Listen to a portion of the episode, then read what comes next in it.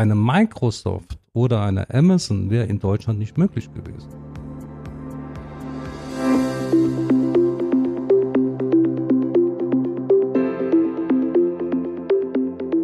Ja, hallo, herzlich willkommen zu unserer Staffel Querverlinkt, Technik über dem Tellerrand. Heute zu Gast Michael Ladendorf von der M. Ladendorf Beteiligung GmbH. Mit ihm sprechen wir darüber, warum es in Deutschland kein Amazon, Google oder Tesla gibt. Ist Deutschland nicht bereit für Tech-Giganten? Fehlt den Deutschen das Gründergehen?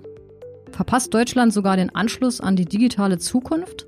Spannende Fragen. Viel Spaß beim Hören.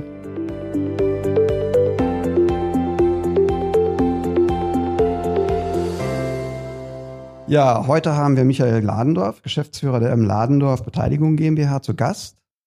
Mit ihm möchte ich der Frage nachgehen, warum es in Deutschland Europa keine Unternehmen wie Amazon, Google oder Tesla gibt. Ja, bevor wir einsteigen, möchte ich Sie bitten, sich und Ihre Beteiligungsgesellschaft kurz vorzustellen, damit die Zuschauer, Zuhörer das auch ein bisschen besser einordnen können.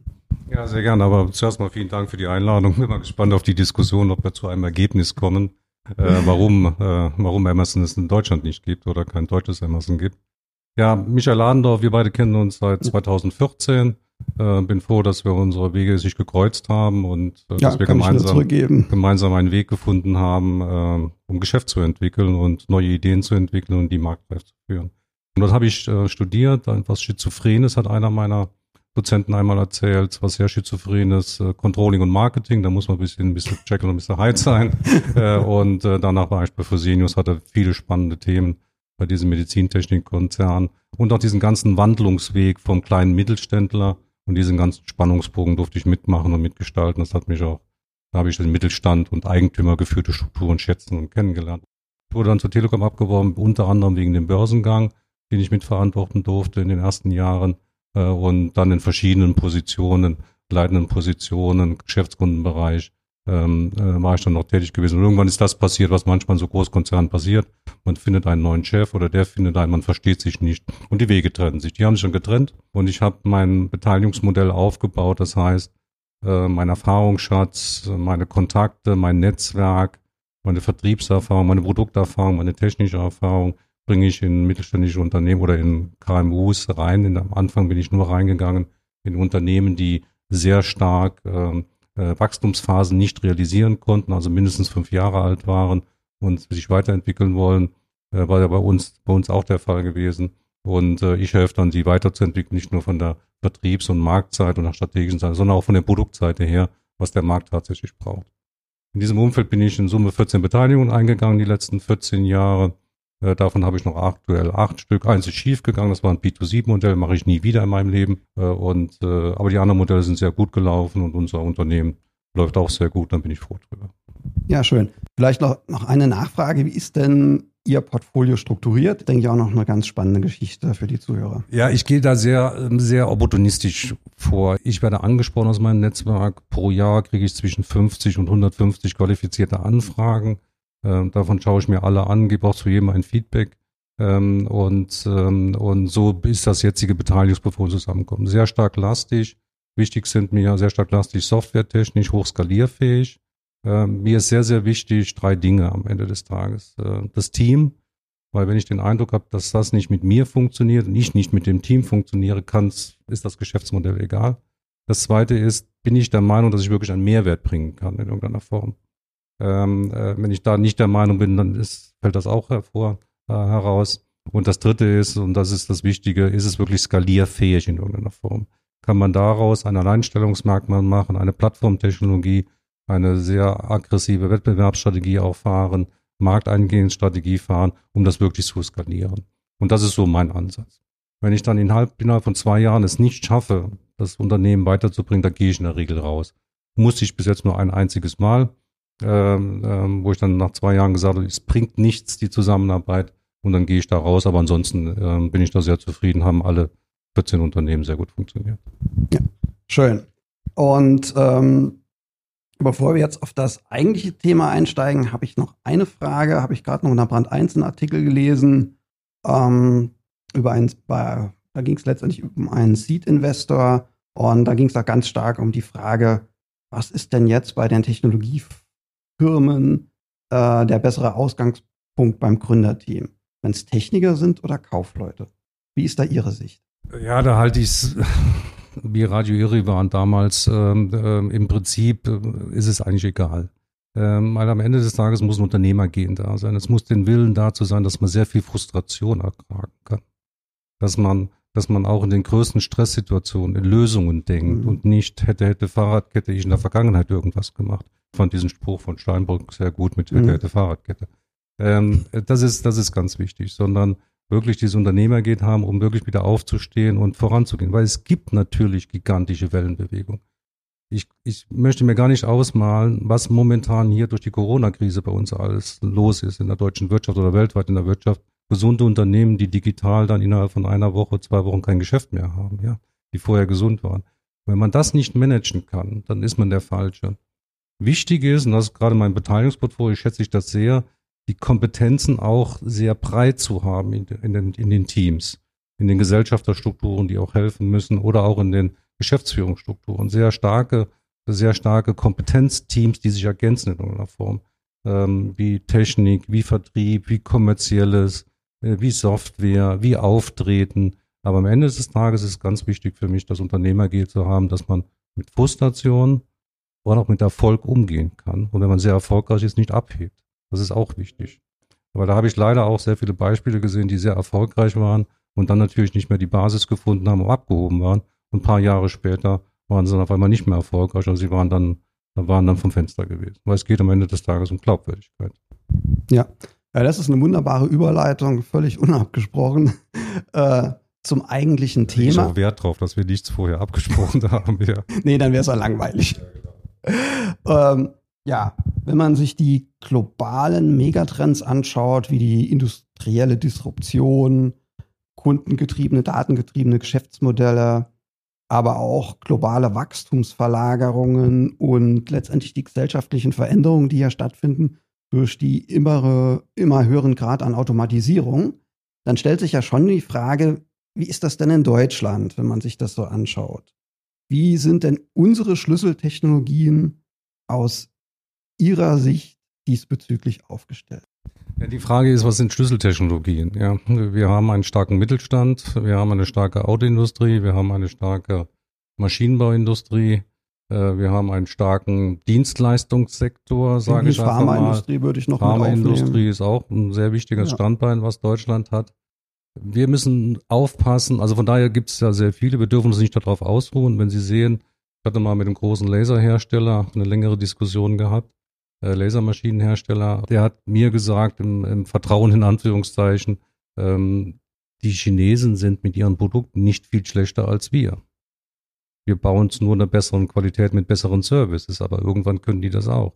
Das heißt, wir dürfen uns in diesen Schlüsselindustrien, die wir heute haben, dürfen wir uns in keinster Weise ausruhen in irgendeiner Form, was manche gemacht haben. Wenn man heute sieht durch die Corona-Krise, dass zum Beispiel in der Pharmaindustrie, ich war schockiert, dass wesentliche Medikamente gar nicht mehr hier in Europa produziert werden. Mhm. Ja? ja. Also was die Abhängigkeiten angeht, sondern dass die irgendwo in China oder in Asien produziert werden, halte ich das für eine Katastrophe, sage ich einfach mal. Mhm.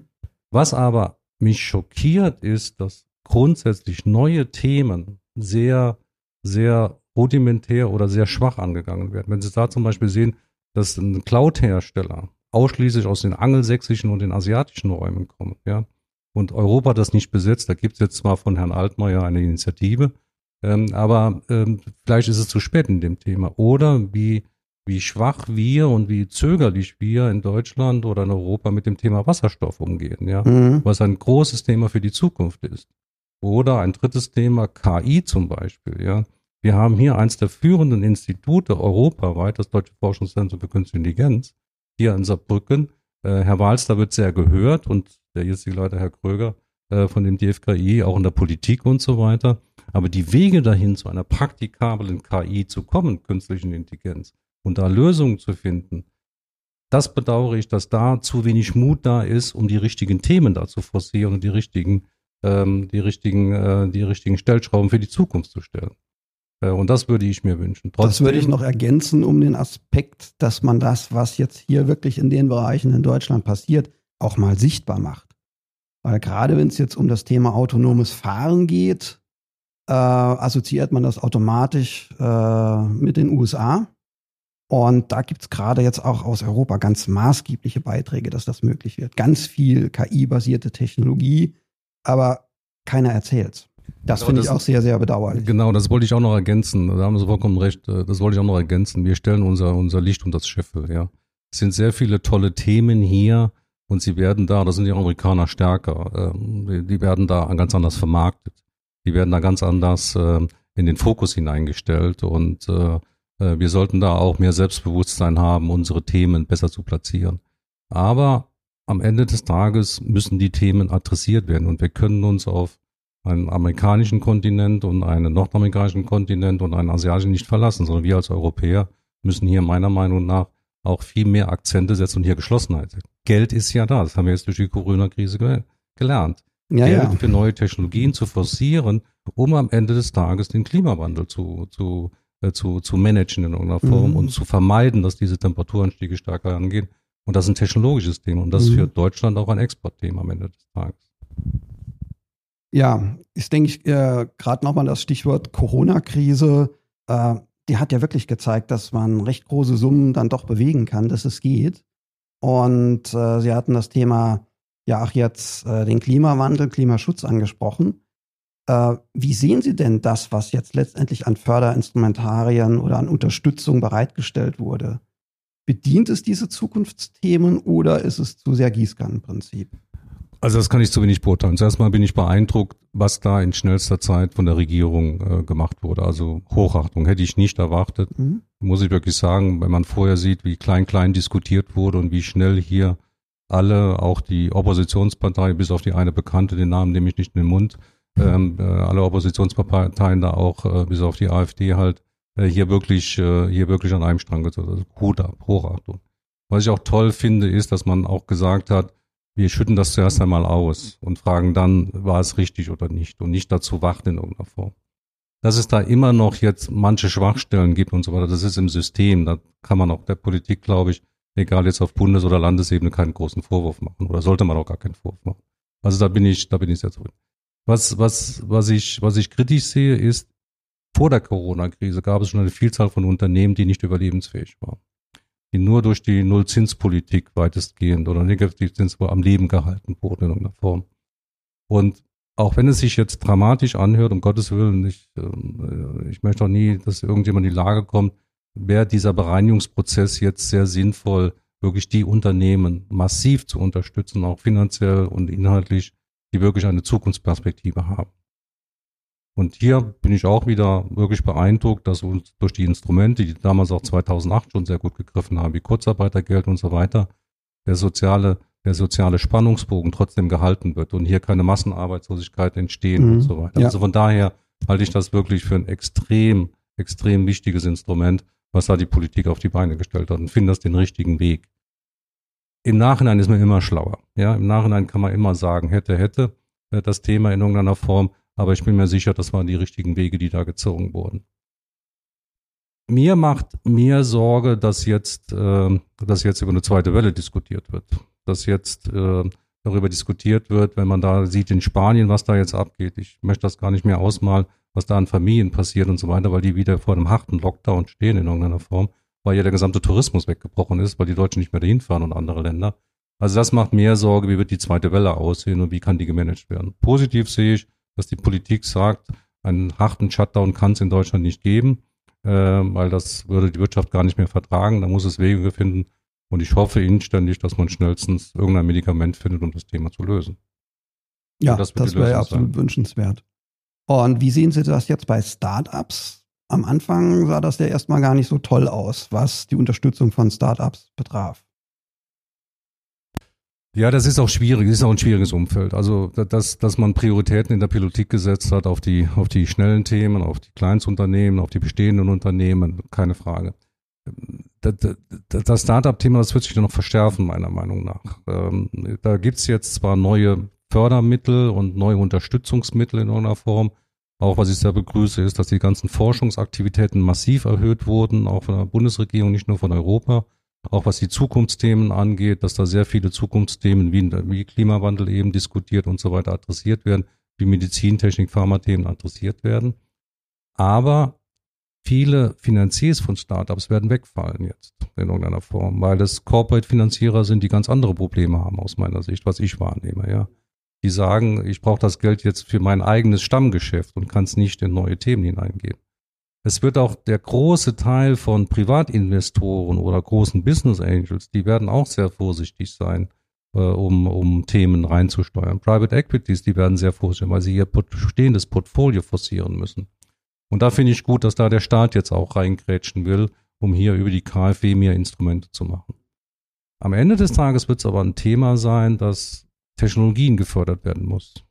Dass Technologien in irgendeiner Form forciert werden müssen. Und das wissen wir beide am besten, allein durch unser Unternehmen auch.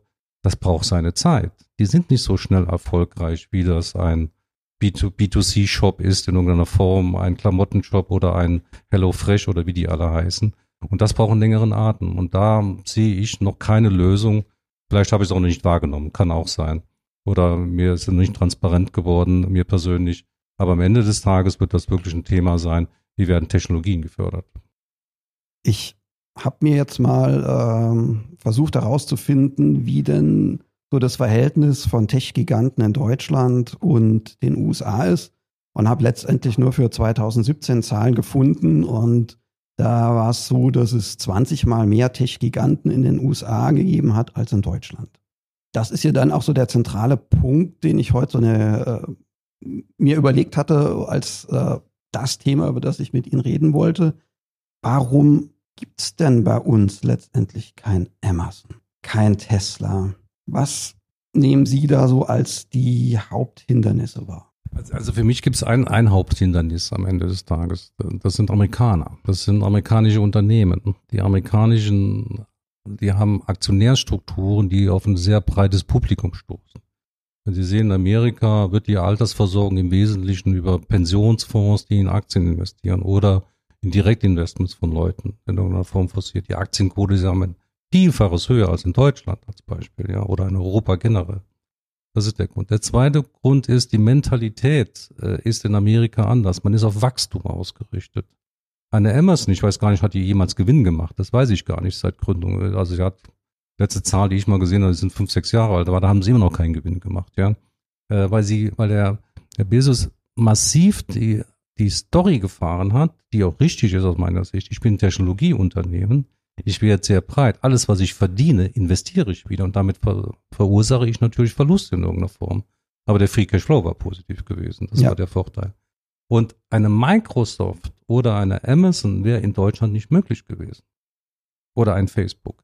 Weil hier in Deutschland, da kommt diese deutsche Angst, ich mag keine Anglizisten, wie nennen das German Angst, äh, diese deutsche Angst, ja, warum erwirtschafte ich keinen Gewinn? Warum, äh, wie halte ich diese ganzen Finanzierungsthemen durch und so mm, weiter? Ja. Und das ist der große, da steht der Mut, auch Leuten was zu geben, auch Elon Musk, wenn sie den sehen, ja.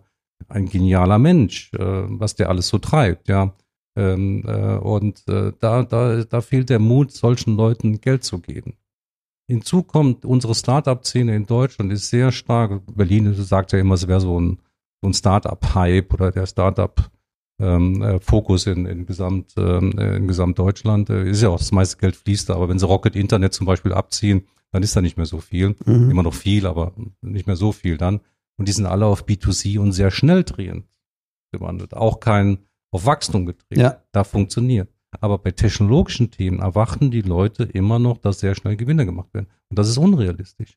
Ein Tesla hat bis heute, die machen kleine Gewinne, ja, keine mhm. Frage, aber nicht in Relation zum Thema. Aber sie haben sehr viel Geld investiert und andere sagen Burnrate, haben das verbrannt auch in irgendeiner Form, aber haben damit Wachstum und Technologie mhm. mhm. Es ist doch frustrierend äh, für die Deutschen, dass da einer innerhalb von einem Jahr ein Riesenwerk da in Brandenburg hinstellt, ja, wo äh, deutsche Automobilbauer da zehn Jahre allein für die Planung brauchen oder sowas, ja. Und das ist, das ist das Thema, warum solche Konstrukte gerade in Amerika sehr, sehr groß sind. Und wenn sie einen Markt besetzt haben, wie Amazon, an dem kommt ja keiner vorbei mich hat total schockiert als Beispiel. Und Sie müssen, Sie müssen mich unterbrechen, wenn ich zu viel erzähle. mich hat nee, total schockiert, schon. dass die Landespolizeien oder das Polizeien äh, ihre, ihre Bodycams äh, dass die über Amazon ähm, äh, Cloud-Anwendungen gehostet werden, wo ich denke, hallo, wo sind wir? Ja, äh, also sowas sehr, sehr, sehr vertrauliches wird über über amerikanische Server gehostet. Also von daher, äh, das ist ein Mentalitätsthema am Ende des Tages. A, die Börsenstrukturen sind eine andere, viel breitere Basis und das zweite ist auf Wachstum getrimmt und das dritte ist, und das ist das Wichtigste, man ist bereit, Technologien Zeit zu geben. Eine Amazon hat 20 Jahre gebraucht, um so dahin zu kommen, mhm. wie sie heute ist. Äh, und äh, das heißt, sie sehen größer. Ja. die Probleme jetzt auch weniger bei den Gründern selber oder dieser Gründungskultur, sondern eher bei den Rahmenbedingungen. Ja, da haben Sie recht. Es ist äh, mehr auch, ein großer Teil ist auch die, da sind die Gründer. Die Rahmenbedingungen ist ein, ein Punkt, aber die Gründer sind auch. Wenn Sie heute sehen, ähm, wenn ein Student, der fertig ist, sein Master hat in irgendwas in Informatik und ein Angebot von der SAP bekommt für 70.000 Anfangsgehalt Trainee und die Entscheidung hat, eine neue Idee im KI-Bereich zu machen, was macht der? Ich verstehe ihn da auch. Der geht mhm. natürlich erstmal zur, zur großen SAP und macht da was, ja. Also von daher, ähm, wir haben in Deutschland keine Gründermentalität, weil der Misserfolg wird nicht akzeptiert. Man hat Angst vor dem Misserfolg. Ja. Und dem Frust. Der gescheiterte ja, Unternehmer. Genau, ja. der gescheiterte Unternehmer. Wie? Der hat eine Insolvenz hingekriegt, um Gottes Willen. Ja, ja. Mhm. Aber wenn sie dann erfolgreich sind, dann wird das genau das Gegenteil passieren. Ja, der ist ja Unternehmer, der hat ja das Geld, der kann sich's leisten, ja. Mhm. Äh, aber dass sie da Risiken eingegangen sind, das sieht man nicht. Und das ist ein großes Thema. Ich denke, man sieht auch nicht, dass die Leute über Jahre wirklich Themen treiben mit Unmengen an Stunden. Und wenn man dann einen Stundenlohn vergleichen würde mit einem Facharbeiter, da sieht man dann echt schlecht aus. Genau, vollkommen richtig. Ja, ja und äh, da gibt es schon sicherlich Vorurteile. Ja, vollkommen richtig. Oder ein leicht verzerrtes Bild. Ja, ja. Sehe ich genauso. Sehe ich ja. genauso. Ja, German Angst, das hatten Sie ja schon angesprochen und da Sie die Anglizismen nicht so, so mögen, ähm, bezieht sich aus Ihrer Sicht diese Angst nur bei den Gründern selber? Ach, vielleicht klappt das nicht und dann stehe ich noch dumm da und äh, andere können da noch negativ über mich sprechen oder Sie, ziehen Sie da noch einen weiteren Kreis, was die Angst betrifft? Ja, wir können jetzt die Tür noch aufmachen, Hemmnisse im Gründen selbst. Ja, wenn ich sehe, ich habe ja selbst Gründer 2008 gewesen, dass ich da rumgerannt bin, um so eine einfache GmbH zu gründen, sage mhm. ich einfach mal. Ja oder dass die IHK in dem Ort, wo ich lebe, mir abgeraten hat, die Gründung zu machen. Ja, also wo ich meiner Meinung nach eine IHK eine andere Aufgabe hat, hier zu motivieren, was zu machen. Ähm, also die, die bürokratischen Hemmnisse ist schon, schon ein, ein großes Hemmnis.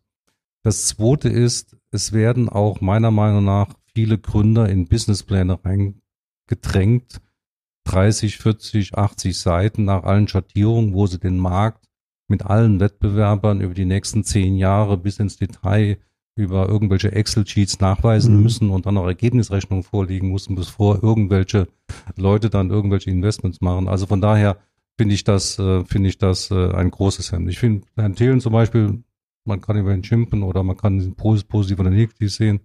Ähm, finde ich zum Beispiel sehr gut. Er sagt, mir ist das Team, der geht einen ähnlichen Weg wie ich, äh, auf einer viel breiteren Basis, auf einer viel größeren Basis natürlich. Aber mir ist das Team wichtig, mir ist die Idee wichtig mhm. und nicht die Due Diligence in irgendeiner Form äh, und, äh, und äh, dieser Businessplan. Also wenn ja. Sie wissen es. Der ja auch unheimlich schwierig zu erstellen ist, wenn es ja. wirklich um eine neue Technologie genau. geht, die es bis dato nicht gibt. Genau, genau. Weil diese, wie, wie wollen Sie als, wenn, wenn Sie Ingenieur sind, wie wollen Sie da eine Marktabschätzung machen? Wie wollen Sie da eine Wettbewerbsanalyse machen. Wir wollen Sie da ein Vorgehensmodell finden mhm. in irgendeiner Form, mhm. äh, das Thema Vertrieb anzugehen, Pilotkunden zu finden und so weiter. Und das sind so Themen, wo ich sage, ähm, ähm, da wird zu wenig auch auf den Hochschulen, wird da viel zu wenig den Leuten das, das, das beigebracht, diese Angst sich zu nehmen und die Vorgehensmodelle zu finden, um ein Entrepreneur am Ende des Tages zu werden. Ich denke, es ist ja ein ganz, ganz wichtiger Faktor, ähm, auch erste Kunden zu finden. Und da ist meine Wahrnehmung, dass etablierte Unternehmen dann auch sich eher schwer damit tun, mit einem Startup zusammenzuarbeiten. War jetzt nie unsere Situation, weil wir uns ja in der Mitte unseres bisherigen Unternehmerlebens nochmal neu erfunden haben. Da konnte man zumindest mal auf eine Historie noch verweisen. Da war das nicht ganz so dramatisch. Aber generell ist das doch auch ein Riesenthema. Ja, da bin ich bei. Ich meine, wenn Sie zu einem DAX-Konzern gehen als Fünf-Mann-Unternehmen hier, ich habe eine Idee, die ist toll, äh, wird es natürlich schwierig, dass da, bis sie da überhaupt mal mhm. zu einem Einkäufer kommen, geschweige denn eine Fachabteilung davon überzeugen, dass das der richtige Weg ist. Und wenn sie den überzeugt, dann ist spätestens der Einkauf, der sagt, um Gottes Willen, keine Historie, keine Bilanz, äh, die ja. Lieferantenüberprüfung äh, hält nicht stand in irgendeiner Form. Deswegen finde ich es ja wirklich beeindruckend, dass ähm, gerade in Deutschland, und ich hoffe, dass das, nachdem das V nach der Corona-Krise, ähm, so hoffe ich nächstes Jahr wieder komplett in vielen Branchen da ist, dass Konzerne wieder offen werden für solche Diskussionen. Sie sehen, und das ist ein großer Vorteil im Vergleich zu zehn Jahren, wie ich mich, oder 14 Jahren, wie ich mich selbstständig gemacht habe. Ich sehe, dass Konzerne viel bereiter sind, mit jungen Unternehmen jetzt zusammenzuarbeiten, aus zwei Gründen. Erstens, schnelleres Time to Market. Eine Idee wird viel schneller neben einer Konzernorganisation umgesetzt. Ja. Bei einer Beteiligung hat sich zum Beispiel, meiner meiner Beteiligung hat sich zum Beispiel ein medizinischer Großkonzern, ein deutscher Großkonzern beteiligt, mit dem Hauptargument, neben der Technologie, die einzigartig für ihn ist, mit dem Hauptargument, ich bin viel schneller damit am Markt jetzt, mit dem Thema. Ja. Die übernehmen den Vertrieb und so weiter. Also das ist der erste Punkt, wo ich felsenfest überzeugt bin, dass da viel mehr Chancen in der Zukunft sind, über Großkonzerne doch einen Eintritt zu finden. Und das zweite ist das ganze Thema eigene Forschungsentwicklungsabteilung und deren Behäbigkeit damit aufzubrechen. Mhm. Das ist der große Punkt. Deswegen sage ich sehr positiv und sehe sehr positiv die Corporate Ventures. Die sind der Stell Stellhebel für die Zukunft, äh, die Beteiligung zu finden und diese jungen Unternehmen, und die sollte man adressieren als junges Unternehmen oder als Startup, ja. äh, über die Corporate Ventures reinzugehen und über dieses breite Netzwerk von wirklich äh, den Themen, ähm, die, ähm, die auch ähm, äh, Förderinstitute anbieten, die mhm. auch andere Strukturen anbieten. Wie, ich bin zum Beispiel erstaunt, Deutsche Bank, was die mit ihrem Venture Ast und die Commerzbank mit ihrem Venture Ast und Inkubatoren Ast Türen öffnen. Äh, das hätte ich vorher nie erwartet gehabt. Ja. ja. Aber ich denke, das ist auch ein ganz, ganz wichtiger Punkt, dass man so als Start-up letztendlich einen Investor oder Investoren findet, die auch über ein entsprechendes Netzwerk verfügen. Das Thema Kapital ist sicherlich ein ganz, das ist notwendig, das ist zwingend. Ohne das geht's nicht. Aber der entscheidende Schritt ist es ja dann, von den Prototypen in ein Produkt reinzuwandern. Und da ist es natürlich von ungemeinem Vorteil, wenn ich große Unternehmen als Pilotkunden gewinnen kann. Und das ist natürlich so aus eigener Kraft oft schwierig. Und ich denke, da kann ein gutes Netzwerk auch über Investoren äh, dann, was über Investoren hereingebracht wird, natürlich dann die Türen öffnen. Kann ich nur unterschreiben, was Sie unterstützen, was Sie sagen. Ähm, weil ähm, die, diese Pilotkundenanwendung ist ja das Wichtige. Ich habe sehr viele Businessmodelle sehe ich, wo äh, Leute wirklich aus Forschungsinstituten, Max Planck oder anderen Instituten, Fraunhofer, tolle Sachen entwickelt haben. Aber auf meine Frage dann oder auch von anderen Investoren die Frage, ja, wer braucht das? Äh, Gibt es das in irgendeiner Form? Was macht man damit? Äh, dass dann äh, wenig Antwort da ist. Ähm, also von daher würde ich mir wünschen, dass gerade die Business Angels Netzwerke äh, und äh, die Venture, Venture Netzwerke viel mehr am Anfang weniger die Financials sehen, wie sieht ein Zehn-Jahresplan oder Fünf-Jahres-Business Case aus, sondern mehr sehen, wie sieht der Marktangang aus und wie kriege ich das Produkt, was jetzt als Proof of Concept da ist oder in irgendeiner Form als erste Idee da ist, wie kriege ich das über einen Pilotkunden geschärft, ähm, um es dann an den Markt hineinzubringen und mhm. doch zu skalieren. Da wird sehr viel Zeit wird verschwendet, äh, um im stillen Kämmerlein was zu entwickeln, was dann nachher angepasst werden muss. Und äh, wir haben ja auch ein schönes Beispiel, wo mit, mit einem Pilotkunden in unserer Beteiligung, gemeinsamen Beteiligung, sehr schnell ein marktreifes Produkt ähm, äh, an den Markt gebracht wird, was dann für den Wettbewerb, für die anderen Kunden in diesem in dieser Branche natürlich dann viel einfacher zu adressieren ist, als wenn man das dann, ja. ähm, wenn man das dann zuerst mal entwickelt hätte und dann mhm. Kunden sucht. Mhm. Also Pilotkunden ist für mich auch in meiner Beteiligung der Stellehebel um die sehr schnell zu finden, eins der ersten Aktivitäten, die ich immer starte, mhm. um sehr schnell dann zu, zu Ergebnissen zu kommen und mhm. auch zu verifizieren, ja. ist man auf dem richtigen Weg in mhm. irgendeiner Form. Ja. ja. Bisher hatten wir noch relativ wenig so über die, ich sag mal, Kapital- und Wagniskapitalinfrastruktur in Deutschland gesprochen oder vielleicht auch in Abgrenzung zu anderen Ländern. Wie sehen Sie das? Was fehlt Ihnen da noch? Was würden Sie sich wünschen, dass man wirklich so einen Durchstich von einer Seed-Investition bis wirklich über die Wachstumsphase bis hin zur Internationalisierung als Technologiegründung hinbekommen kann? Also ich muss jetzt sagen, also alles, was ich jetzt sage, ist vor Corona, die Erfahrung. Was da jetzt passiert, glaube ich, kann keiner abschätzen. Also, also meine Erfahrung ist, dass ähm, für, für, für erste Ideen im technologischen Bereich ist genug Geld da. Sei es durch Forschungsprojekte, sei es durch Exist, um diesen Proof of Concept zu machen. ich bin auch sicher, wenn man viel stärker die öffentlichen Mittel bündeln würde, jedes Bundesland hat seine eigenen Förderinstrumente, ja. Dann kommt die KfW dazu, da kommt der Hightech-Gründerfonds dazu, da kommen andere Institute dazu. Ähm, äh, also wenn man das alles mal zusammenrechnet, allein was die öffentliche Hand in irgendeiner Form, egal ob regional oder bundesweit auf Landesebene so macht, ist mehr als genug Geld da. Es wird nur meiner Meinung nach falsch gebündelt, aber das ist ein anderes Sonderthema, können wir einen anderen Podcast mal machen, ja, über das Thema. Ähm, also wenn das, wenn das äh, in dieser Phase, also in den ersten zwei, drei Jahren, glaube ich, oder bin mir sicher, dass da auch genug Geld ist. Das Hauptproblem ist, Wachstumsgeld zu finden. Das heißt, man hat ein Produkt, man hat es geschafft, den Pilotkunden und das dann zu skalieren. Das ist auch meine Erfahrung in diesem, in meinen Beteiligungen, die ich eingegangen bin die letzten 14 Jahre, ist auch die schwierigste, die schwierigere Phase gewesen. Dann genug Kapital zu finden, dass man dann skalieren kann und die Strukturen darauf ausbauen kann im Unternehmen, aber auch die Marktseite darauf ausbauen kann. Und deswegen zahlt sich das wieder aus, wenn man dann Pilotkunden hat, Großkonzerne als Pilotkunden, weil die dann ein Eigeninteresse haben, das voranzutreiben. Und das ist der große Vorteil. Also von daher, es gibt genug Geld im Start, in, in der Proof of Concept, in der Seed-Phase, in der Venture-Phase gibt es genug Geld, in der Gründungsphase.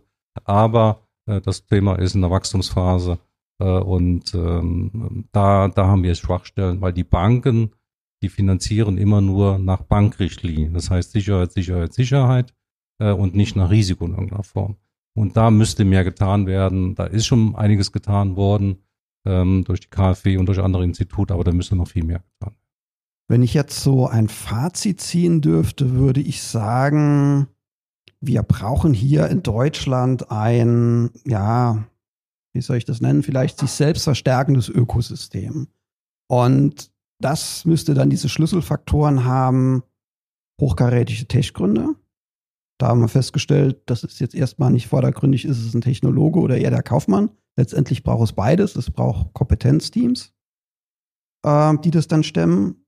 Dann das Thema Kapital, was ja gerade jetzt in der Anfangsphase eigentlich gegeben ist.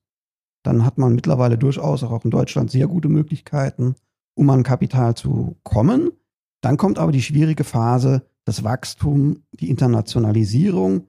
Und äh, da braucht es sicherlich günstigere Marktbedingungen, sprich Thema, dass man leichter mit großen Konzernen in Kontakt kommt, die als Kunden gewinnen kann, respektive als Partner gewinnen kann. Und in dem Kontext dann aber auch noch gebündeltere Finanzierungsstrukturen.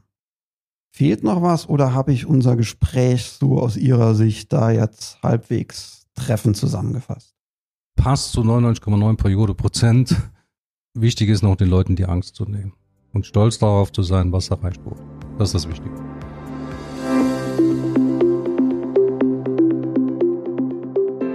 So, das war es zum heutigen Thema. Wir hoffen, wir konnten euch ein paar Ideen mitgeben und euch gut unterhalten. Weiterführende Links zur heutigen Folge findet ihr übrigens in den Shownotes und wenn ihr nichts verpassen wollt, dann einfach abonnieren. Die nächste Folge ist auch schon in den Startlöchern und erscheint am 5. November, wie immer am ersten Donnerstag im Monat. Und dann sprechen wir mit Unternehmer Michael Krammel darüber, wie es mit der Cybersicherheit in deutschen Industrieunternehmen bestellt ist. Spannendes Thema, jetzt schon vormerken. 5. November, es lohnt sich.